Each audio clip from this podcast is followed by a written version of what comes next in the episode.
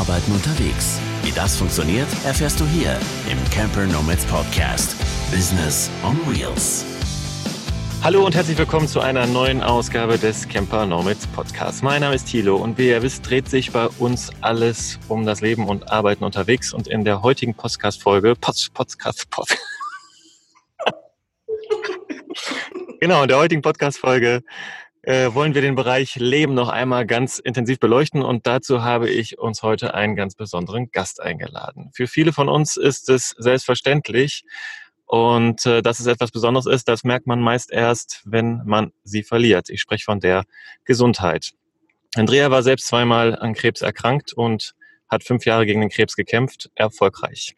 Und heute macht sie anderen Mut und hat ein wunderbares Projekt ins Leben gerufen, Heldencamper.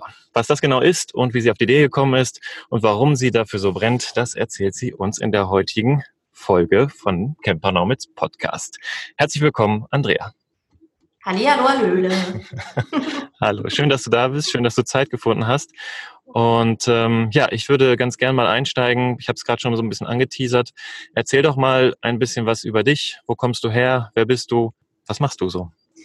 Ich bin Andrea, bin 38 Jahre jung und komme aus dem schönen Willig am Niederrhein, gebürtig aber aus dem Ruhrport Duisburg. Hört man vielleicht manchmal auch noch ein bisschen. ähm, ich war jahrelang im Verkauf tätig und bin jetzt aber war eigentlich nur noch mit meinem Leben beschäftigt, die ich so ins Leben rufe und das macht mich glücklich. So. Sehr geil. Das hört sich gut an. Du ähm, hast ähm, ja du hast eine, eine eigene Erfahrung, sage ich mal, in ein Projekt umgewandelt, wenn man so will. Ne? Eine eigene Lebenserfahrung, einen eigenen Lebensweg fast schon, muss man ja sagen, der dich wahrscheinlich deutlich geprägt hat.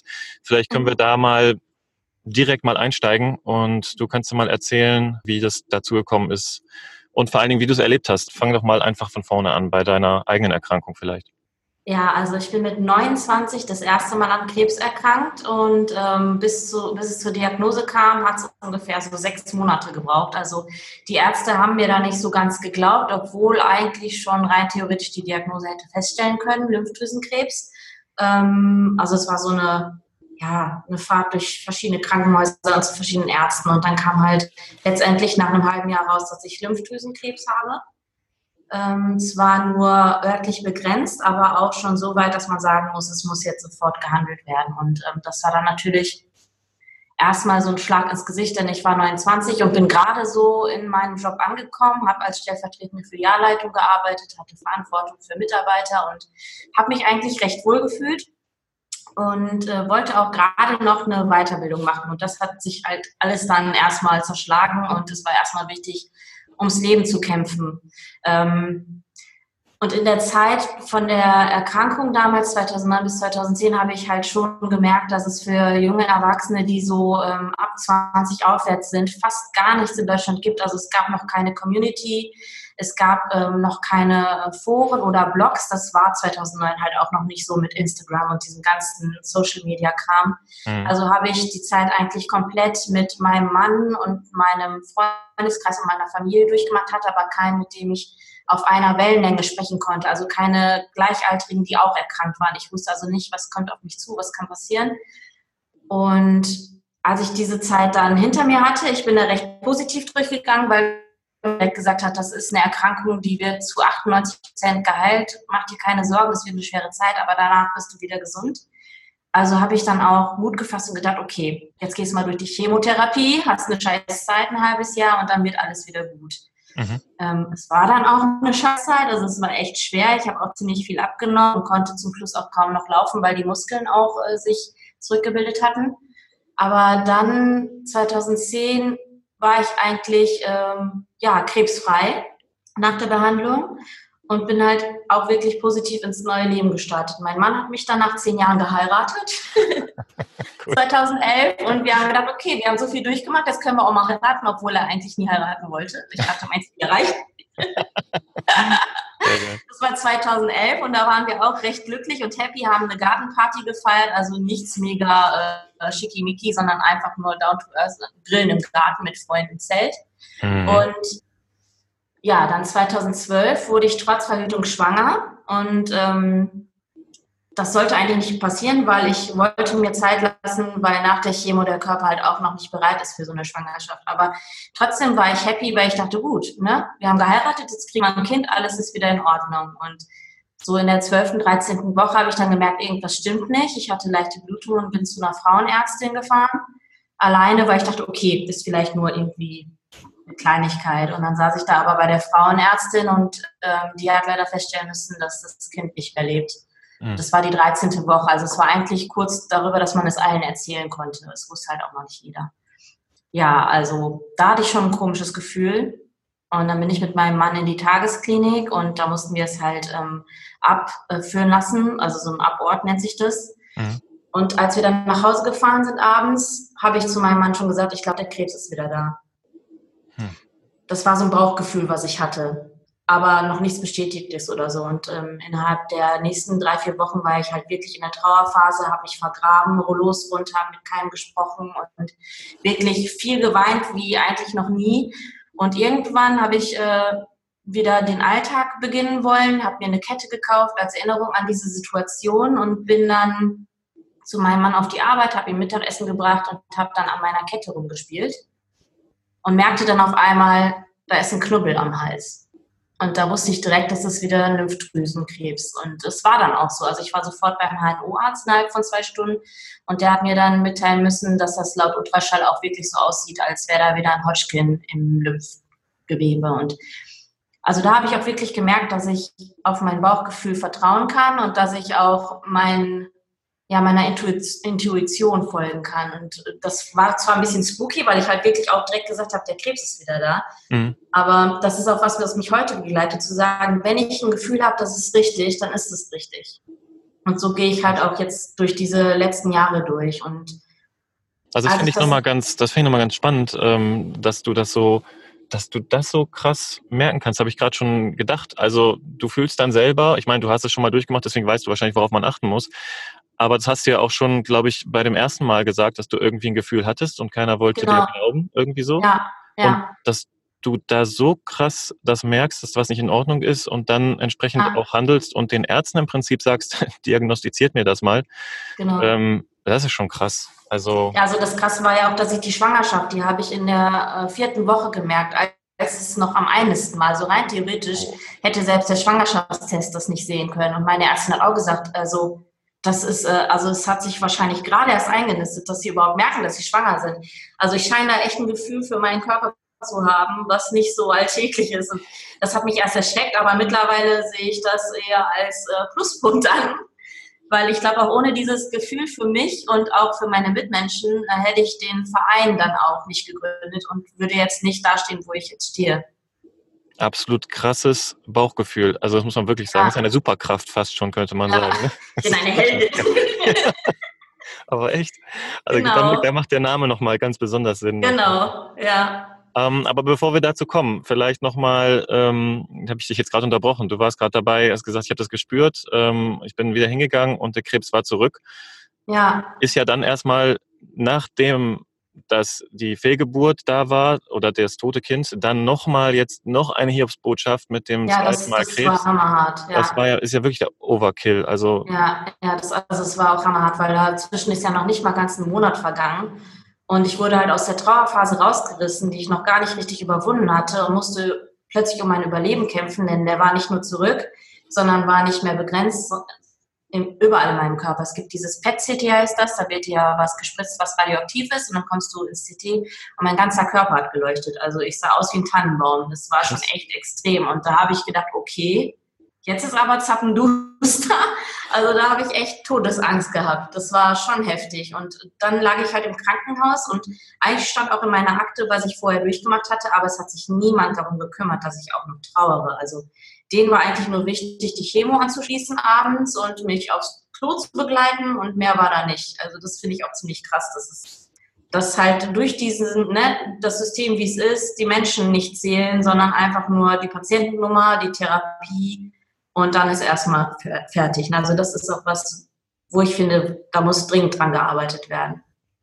Ja, das ist auch eine Sache, die mir auch immer zunehmend mehr auffällt. Ich glaube, das hat sich auch in den letzten Jahren dramatisiert im Zuge des, äh, dessen, dass um, Krankenhäuser auch immer wirtschaftlicher arbeiten müssen genau. und die, die Zahlen zählen und Zahlen werden durch Patienten gemacht und dann durch OPs und was man, womit man noch alles Geld verdienen kann.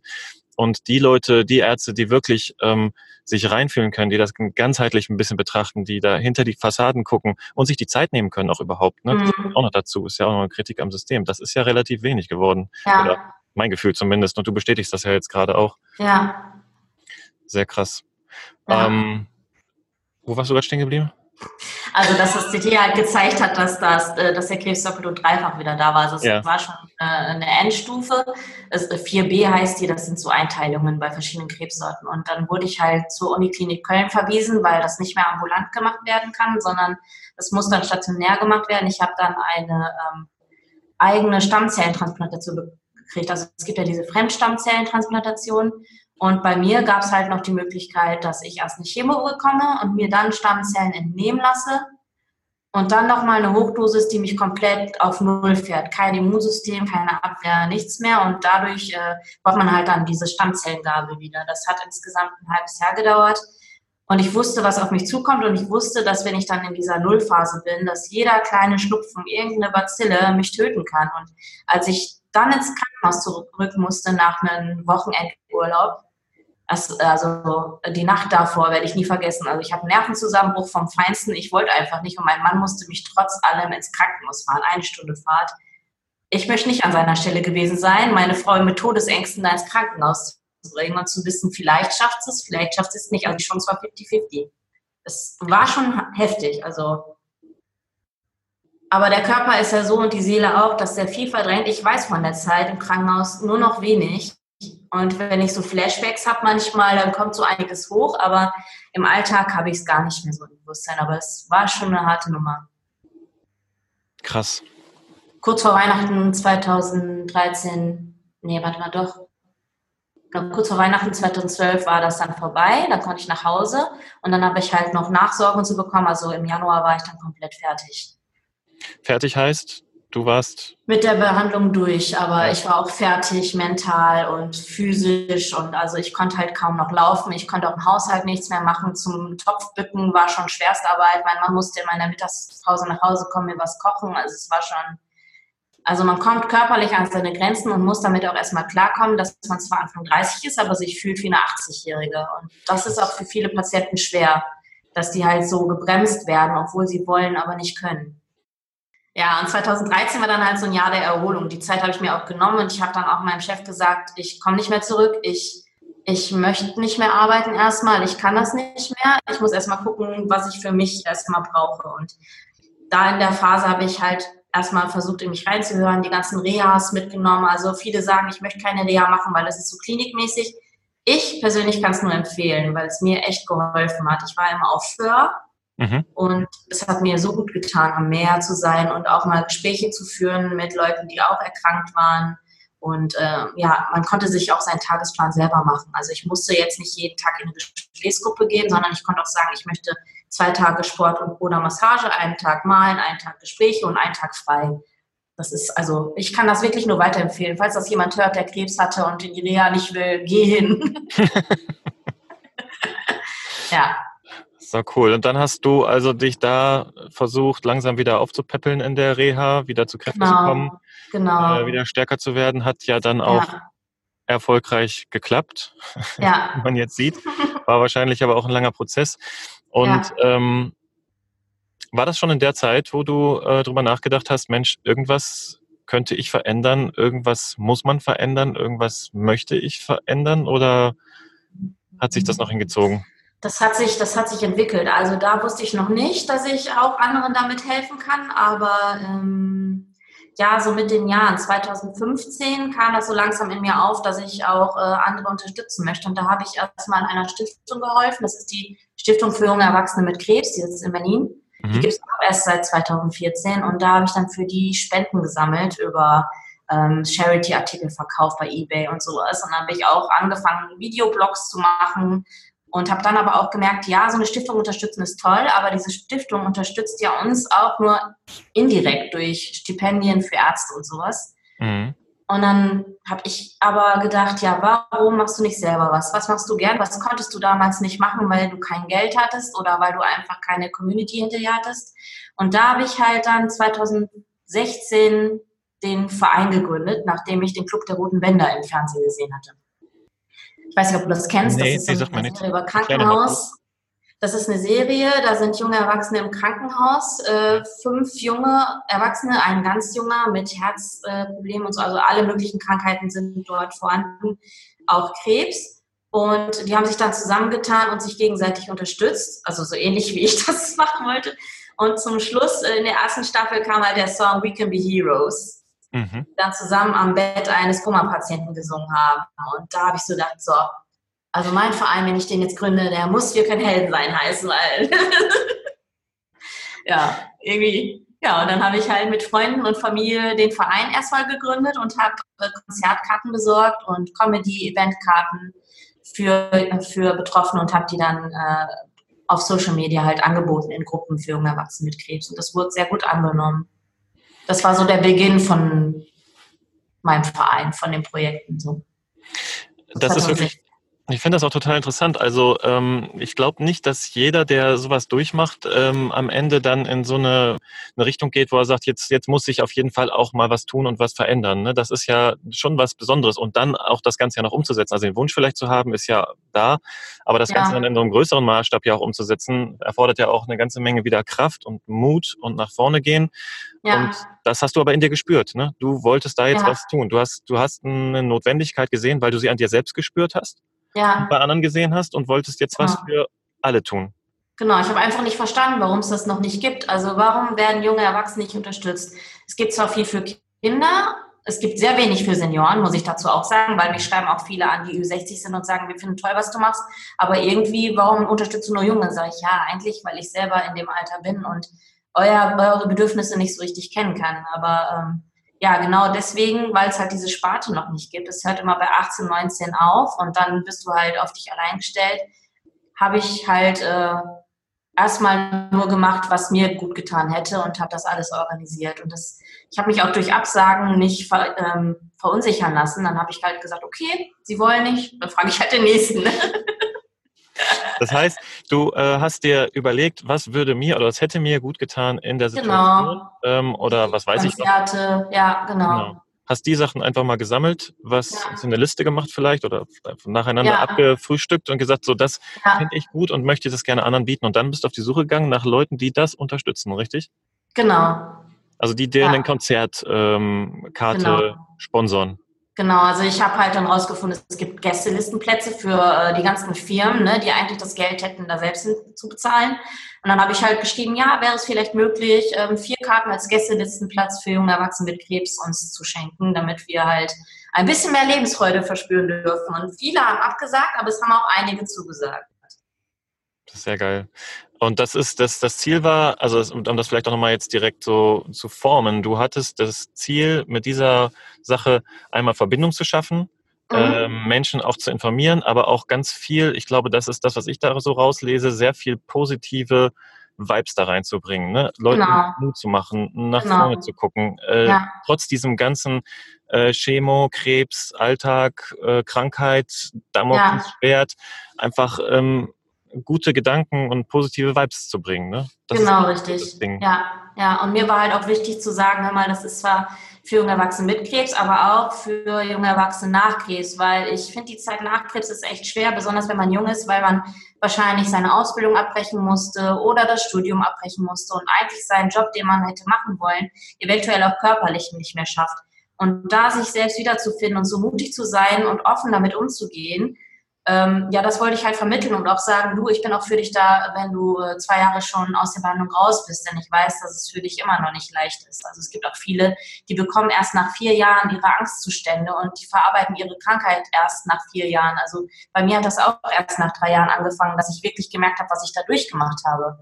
Und das ist halt wichtig, dass man nicht nur sieht, die, äh, dass jemand Krebs hat, gerade eine Glatze hat und eine schwere Zeit hat, sondern auch die, die jetzt so aussehen wie ich, vielleicht schwere Probleme damit haben, wieder ins Leben zurückzufinden. Das ist halt in der Öffentlichkeit noch gar nicht so angekommen. Die meisten sagen so nach drei Jahren, ja, okay, du bist gesund, seh positiv in die Zukunft, stell dich nicht so an, so nach dem Motto und äh, du bist doch jetzt wieder fit. Aber so ist das meistens nicht. Also es gibt so viele Nachwirkungen dann noch. Das muss ich aber auch mal ganz ehrlich sagen, äh, hier auch, ähm, ich da, da, da haben wir ja auch noch keine Gedanken drüber gemacht. Das ist jetzt das ja. erste Mal, dass, dass, wenn du das jetzt so sagst, ich denke, ja klar, alter Job verlieren, das ganze Ding ist ja kaputt, also sagen wir kaputt nicht, ja. aber das ist ja die Strukturen, die vorher da waren, sind weg. Du selbst bist äh, aus dem Leben gerissen worden, äh, dann wieder, jetzt ist ja wieder Eingliederung, wenn man so will, ne, letztendlich. Ja. Genau, wenn man es halt irgendwie nicht schafft, genau. Und es gibt halt auch Spätfolgen, die erst später zu Gesicht kommen. Also die Forschung geht da gerade erst dran.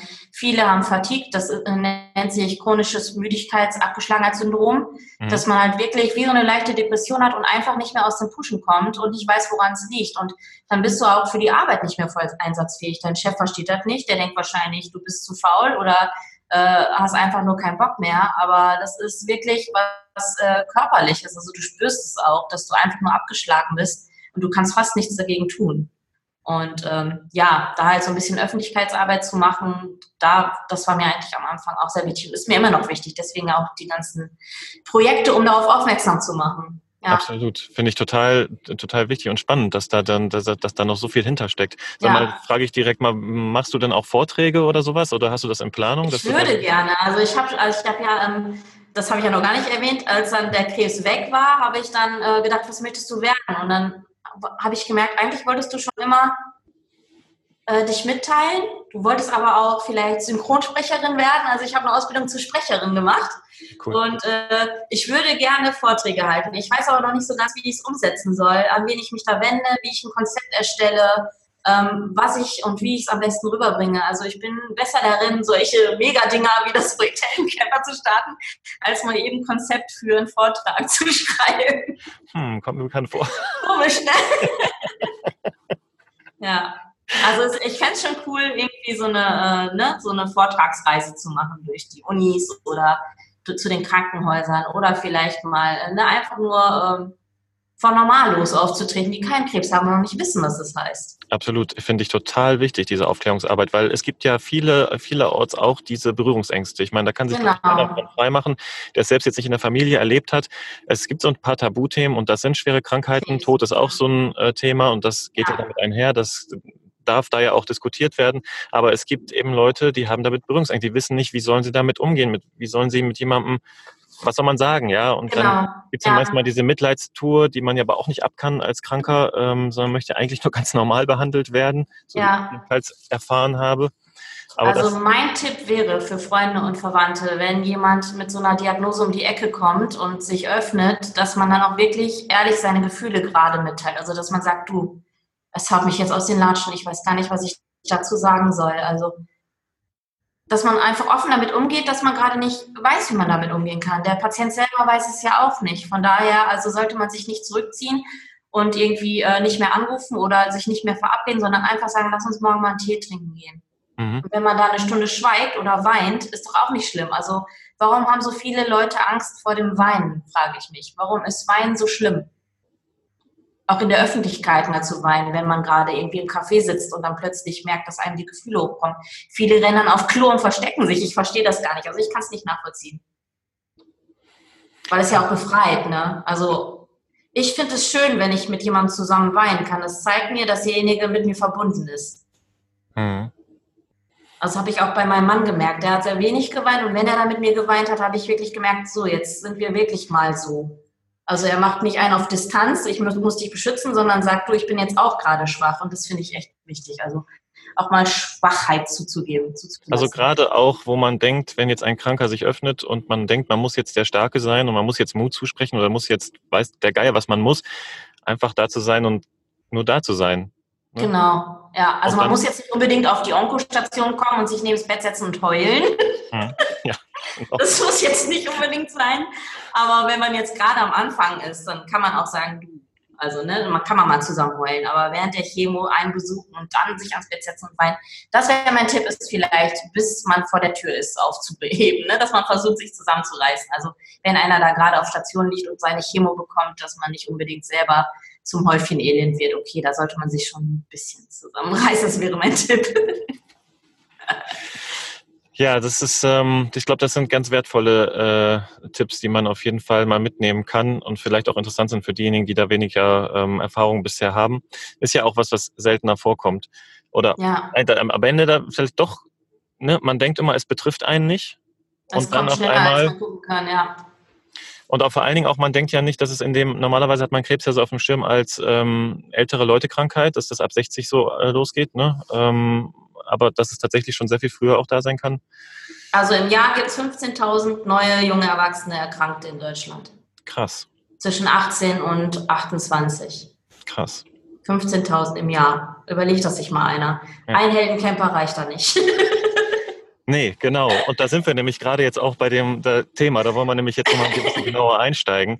Ähm, Heldencamper heißt jetzt das Projekt, das du ins Leben gerufen hast. genau. Ähm, jetzt haben wir auch die Verknüpfung zum Camper-Nomaden. Ja. Also, was ist das jetzt? Also, du äh, hast da jetzt einen Heldencamper. Was genau ist das? Wie funktioniert das Ding? Erzähl doch mal. Was, was, Ja, also ich habe ja 2016 den Verein Wir können Helden sein gegründet, wo ja schon der Held mit drin ist. Mhm. Und habe damals schon überlegt, ah, so ein, so ein Vereinsbus zum, zu, zum Konzert fahren wäre schon cool. Und habe dann aber auch gemerkt, wieso dann eigentlich nur ein Bus? Wieso kann man den nicht umbauen? Und habe dann aber den Mut verloren, sowas umzusetzen, weil ich dachte, okay, du bist ganz am Anfang, die finanziellen Mittel, bevor du das zusammen hast, lass das erstmal, erstmal nur Konzerte. Und dann jetzt im letzten Jahr, im Juli, habe ich dann, keine Ahnung, ich hatte irgendwie ein Gefühl so, ja, vielleicht solltest du jetzt doch nochmal den Mut fassen und nochmal eine Spendenaktion ins Leben rufen. Vielleicht kriegst du ja einen Bus zusammen. Und ja, also warum eigentlich so ein Camper und warum so ein Bus? Ich habe halt bei meinen Erkrankungen immer gemerkt, vor den Chemos wollte ich unbedingt nochmal eine Auszeit nehmen. Ich wollte verreisen, aber eine Ferienwohnung oder ein Hotel zu finden, kurzfristig sehr teuer. Und äh, ich bin sowieso eher so der Camper-Typ. Ich war am Anfang meiner Beziehung, waren wir immer mit dem Zelt unterwegs in Holland am Meer. So ein Camper ist dann natürlich ein bisschen komfortabler, denn dann hat man auch ein Dach über dem Kopf und eine Küche bei sich. Und darum halt so ein Heldencamper. Also dadurch ist diese Idee entstanden, ich möchte irgendwie was, womit man wegfahren kann, wo das Bett drin ist und wo man was kochen kann. Da habe ich dann halt letztes Jahr im Juli dann eine Spendenaktion gestartet, wo ich erklärt habe, warum das sein muss. Also wofür das ist für die jungen Erwachsenen, die in der Chemo sind oder die sich von ihrer Therapie erholen wollen. Und dafür soll das halt da sein. Wir haben jetzt den ersten zusammen innerhalb von fünf Monaten. Das ist schon krass. Ähm, haben den umgebaut. Das war so ein Kastenwagen, da war nur ein Bett drin. Der ist selber auch von einer ehemaligen Patientin. Der Mann ist Schreiner und hat einen Fuhrpark und die haben ein Auto von sich umgebaut. Mhm. Halt auch, um ans Meer zu fahren. Der Mann ist Surfer. Mhm. Und da war halt nur ein großes Bett drin. Das hätte für mich aber nicht gereicht, weil ich dachte, okay, eine Küche sollte schon sein. Und ich wollte es auch zum Wohnmobil dann anmelden. Deswegen haben wir den jetzt nochmal umgebaut und der ist jetzt fast fertig. Und im April fahren die ersten Helden damit weg. Es ist fast schon komplett ausgebucht. Ich äh, weiß gar nicht, wohin mit mir. Geil. Und das ist halt, dass die Helden dann auch kostenfrei wegfahren können. Also wenn einer sagt, du, ich habe finanzielle Nöte, äh, dann kriegt ihr den komplett kostenfrei. Ansonsten zu einem symbolischen Betrag von 15 Euro pro Tag.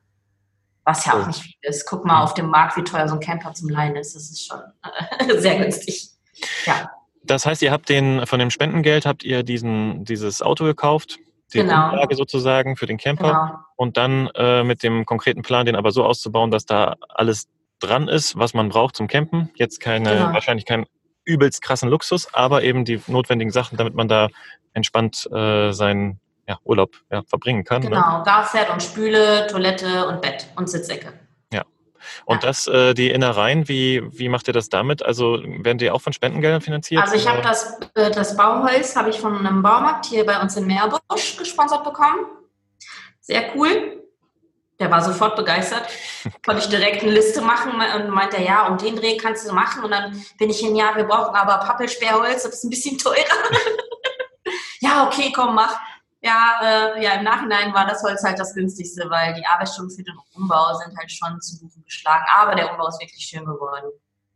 Und der Umbau, also da, da helfen dir dann Leute, die das mit umbauen oder machst du das alles selber oder macht das der Verein? Also den Umbau vom ersten Wagen haben wir jetzt über die Vanlife-Manufaktur gemacht. Mhm. Aber bei den nächsten Campern, die schon in Planung sind, die ich mir wünsche, da machen wir das äh, über viele Leute, die da gerne mithelfen würden. Am besten, glaube ich, auch beim Busbastler-Camp oder so. Mal schauen. Ja, ja, ja. da gibt es ja. ja. wirklich sehr viele in der Community, die da auch sehr viel Erfahrung genau. haben. Und ich glaube, das ist ja an sich auch wahrscheinlich eine schöne, schöne Erfahrung, gemeinsam zu bauen da dran und nachher genau. ein gemeinsames Projekt da stehen zu haben. Ganz abgesehen davon, dass nebenbei vielleicht noch ein paar mehr Leute darauf aufmerksam werden, ne? wie es wir jetzt auch machen wollen, dass wir einfach sagen wollen, das Projekt ist cool und ähm, da kann man sich äh, dran beteiligen. Und sag mal, ähm, wenn jetzt eine Firma ähm, irgendwie im Campingbereich unterwegs ist, die kann das auch unterstützen, ne? indem sie genau. Sachspenden gibt, zum genau. Beispiel Heizung. Eine Küche. eine Küche. Ja, die Küche ist am teuerste. Der Kühlschrank ja. und der Gasherd und die Spüle sind das teuerste. Also. Ja, ist so. Ja. ja. Also da kann jeder äh, im Prinzip beteiligen. Also jeder, jeder, sagen wir mal, Privatmann kann sich beteiligen, indem er ähm, mit Geld spendet. Ja, äh, oder äh, unser Projekt teilt. Ne? Das ist ja auch schon wichtig, ja. dass es um die Welt geht. Also nicht um die Welt, aber durch Deutschland. Dass halt halt auch die Betroffenen äh, das sehen oder auch Leute, die das unterstützen würden. Also leider ist das ja heutzutage so, dass die Followerzahl schon wichtig ist, weil man dann halt auch mehr Reichweite hat. Ne? Ich bin zwar nicht so der Fan davon, aber es ist halt so. Naja, ist, äh, du kannst halt einfach ein paar mehr Leute damit erreichen. Und, genau. das, ähm, und das ist halt, also Vorträge machen ist vielleicht das eine und das ist wieder auch noch bestimmt ganz cool. Das finde ich, da freue ich mich auch schon drauf, wenn du deine ersten Vorträge dann machst. Aber äh, tatsächlich Social Media hilft da, glaube ich, eine ganze Menge. Da kann man wirklich ja. viel bewirken. Und ähm, vor allem, wenn es so coole Sachen sind und dass die Leute auch irgendwie berührt, dann ja, also ich bin schon gespannt auf die ersten Reiseberichte. Ich glaube, dann geht das richtig los. Also wenn die Leute wirklich sehen, du, da fährt jetzt wirklich einer mit, der hat so eine schwere Zeit durchgemacht und äh, ich habe halt in Camper ein Tablet drin. Ich habe den Account schon angemeldet. Also die können dann auch über Instagram Sachen posten, die sie posten wollen. Muss nicht unbedingt mit Gesicht sein, wenn die nicht wollen, aber halt, wo fahren wir gerade hin? Was machen wir gerade? Also, ne, also da so ein Tagebuch zu führen über Instagram ist dann auch die Idee dahinter, dass die die Stories posten können, wenn die unterwegs sind. Oh geil, dann können die den, dann nehmen die, äh, machen sie so ein Takeover von dem Instagram, genau. von dem Instagram-Account. Ja. Ja, sehr gut. Ja. Sau geil. Ja. Und dann kannst du im Prinzip live verfolgen, wo der Heldencamper gerade unterwegs ist und mit wem er unterwegs ist und kannst die genau. Geschichte dabei mit. Ach, das ist doch super geil. Ja. ja. Also das ähm, Teilen ist geil, ähm, Leuten erzählen ist geil. Wenn man Lust hat, kann man spenden äh, an euer genau. Spendenkonto. Ne? Und eben Firmen können auch ähm, Sachspenden machen und dann genau. eben, was in Zukunft jetzt noch kommt, eventuell das Ganze mitbauen, aufbauen, ne? genau. beteiligen. Wenn man ja. da Bock drauf hat, wie, wie meldet man sich denn da bei euch? Also was, was Einfach entweder hier äh, über Instagram-Account Projekt Heldencamper oder projekt-heldencamper.de, da sind die ganzen Infos eigentlich drauf. Ja, so geil. Und ja. äh, sag mal, bist du jetzt, ist das Projekt ja wie alt schon? Äh, Projekt Heldencamper ist jetzt ein halbes Jahr alt. Ungefähr, also ein bisschen mehr, ja. Und ähm, du machst es ja nicht alleine oder bist du da komplett jetzt alleine unterwegs? Nee, doch.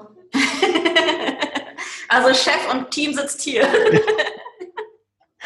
also ich habe ja den Christian ne, vom Road and Board hinter mir jetzt, der mich äh, Gott sei Dank gefunden hat und der uns, äh, der uns sage ich immer, weil ich eigentlich möchte ich an uns sein, der mich unterstützt. Also ich sehe uns schon als Team, aber die Idee dahinter und die ganze Umsetzung zurzeit bin ich. Aber mein Ziel ist eigentlich dieses Jahr da draußen ähm, eine Non-Profit-Firma zu machen, die wirklich äh, damit kein Geld verdient, sondern den guten Zweck unterstützt, aber dass ich halt für mich auch weiß, ich kriege ein bisschen was für meine Rente. Weißt? Also da bin ich noch am Basteln, aber ich hoffe, dass es dieses Jahr umsetzbar ist, dass ich daraus eine GUG oder eine GmbH machen kann. Und das machst du auch Vollzeit, ne? Das ist jetzt dein ja, Job, ne? Das also ist alles, was ich tue, ja. Und das ist auch so saugeil, weil bisher, du. Bisher ist das alles ehrenamtlich. Also ich kriege kein Geld dafür. Der Einzige, der Geld verdient, ist mein Mann leider. Und äh, irgendwann muss auch wieder äh, Geld in die Rentenkasse gezahlt werden. Aber ich hatte bisher halt nicht den Mut dazu, weil es dann irgendwie. Also für mich fühlt sich das falsch an, aber es ist eigentlich Quatsch, weil das, was ich tue, ist ziemlich viel Geld wert und so ein bisschen Geld wäre schon nicht schlecht. Ja, das ist ja immer wieder die Diskussion. Ne? Ja. Also ähm, da muss man sich, glaube ich, keine ja. ähm, also, also, ich war beim Social Impact Lab und da war auch ein Vortrag, warum sich die meisten Sozialunternehmer nicht trauen, gutes Gehalt auszuzahlen. Also für mich ist gutes Gehalt wert. Also ich würde mich schon über 1000 Euro im Monat freuen. Das wäre für mich schon mega. Aber ah, vielleicht, ja, ähm, vielleicht erwähnst du das nochmal eben. Warum trauen sich denn die meisten nicht? Also gibt es da... Ähm, also ich lebe ja von den Spendengeldern. Ne? Also das Projekt lebt von den Spendengeldern. Und die Spendengelder gehen ja auch alle in das Projekt, in äh, Werbemittel, in ähm, Wunscherfüllung, in das Auto. Und dann aber davon sozusagen zu sagen, ich nehme jetzt den X-Betrag raus und zahle den an mich, haben die meisten Angst vor. Ich glaube ich auch, weil man halt schnell in die Schublade gesteckt wird. Guck mal, jetzt äh, ne?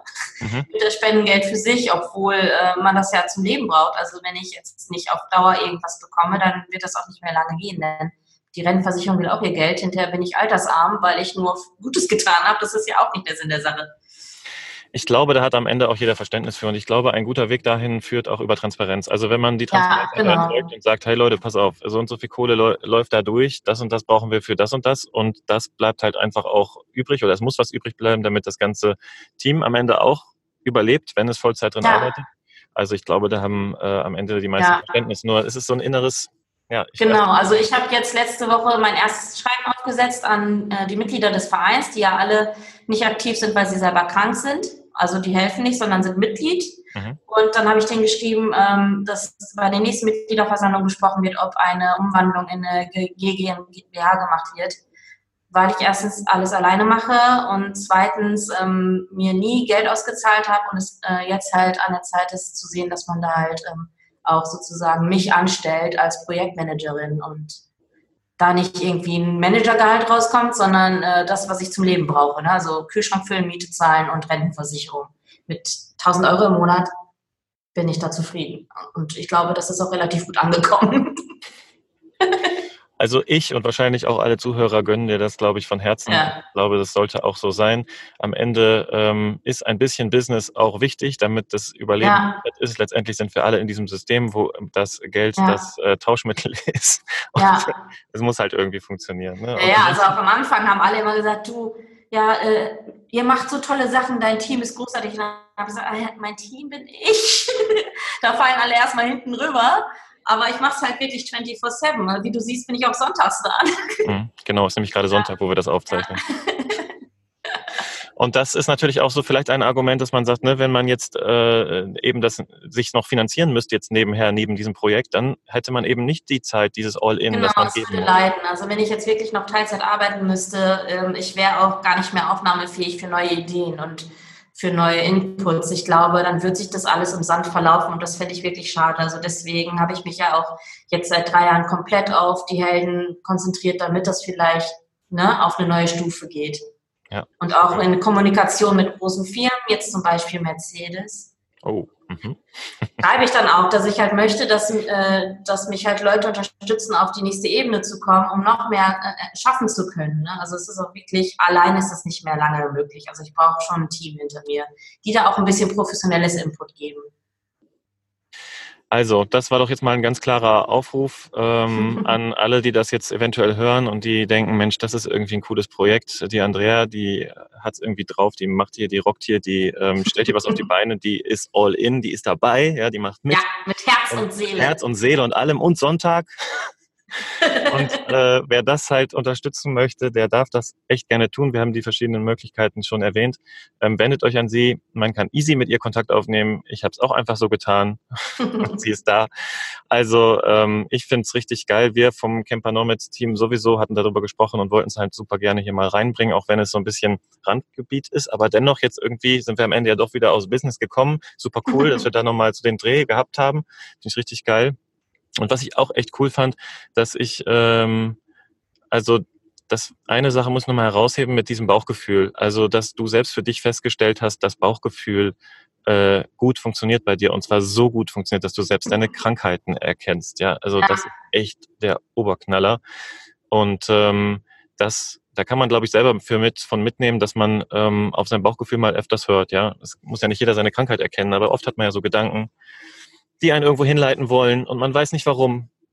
Und wenn man ah. dem, dem folgt, kommt man in ungeahnte Möglichkeiten. Sphären. Sphären. Also das fand ich total cooles, cooles Learning. Und ich finde cool, dass dieses Projekt einfach auch ähm, nochmal da ansetzt, wo, sag ich mal, die Schulmedizin oder diese, diese ähm, ja, geldorientierte Behandlung, Arztbehandlung aufhört, dass man da nochmal sagt, da muss noch, da muss noch eine Lücke geschlossen werden. Da sind mhm. Leute, die brauchen Hilfe, die brauchen Unterstützung, die wollen an die Hand genommen werden. Ganz einfach. Ja. Verstanden werden. Und ich finde, das machst du mit deinem Projekt. Äh, wunderbar. Das, ja, das, das, das habe ich jetzt auch gerade noch mal so deutlich gelernt, dass da noch viel mehr hinten dran steckt. Ja. man denkt so, ja, mit dem Camper unterwegs nach draußen fahren an den Strand, ja cool. Aber nein, da steckt eine ganze, ganze mehr mit. Das ist viel, da könnte man wahrscheinlich Stunden mitfüllen über die Philosophie. Ja. Da. Ja, man sammelt halt Erinnerungen, die wichtig sind für die Zeit im Krankenhaus oder halt für die Therapie an sich, ne? dass man halt wirklich was hat, woran man festhalten kann. Und wenn es nur der Sonnenuntergang für ein Wochenende ist oder so. Ja. Und das hast du schön gesagt. ein schöneres Schlusswort hätte ich nicht machen können. Also, Leute, wenn euch das hier gefallen hat, ähm, dann geht auf jeden Fall auf die Webseite der Heldencamper. Ihr könnt bei Facebook, bei Instagram folgen. Da kommen jetzt bald die Geschichten. Ab April geht's los. April 2019, falls ihr das 2028 hört. wenn wir schon deutschlandweit aktiv sind. Wenn die Flotte so groß ist, dass man sie überall auf der Straße sieht. Ja, statt eine Flotte. Ich wünsche dir alles Gute für das Projekt. Ich ähm, drücke dir ganz fest die Daumen, dass das alles so läuft, wie du es dir wünschst. Und ähm, ja, dass es einfach Dankeschön. so weitergeht. Positiv nach vorne. Das finde ich genau. Danke. Vielen Dank, dass du da warst. Gerne. ciao, ciao, ihr Lieben. Bis zum nächsten Mal.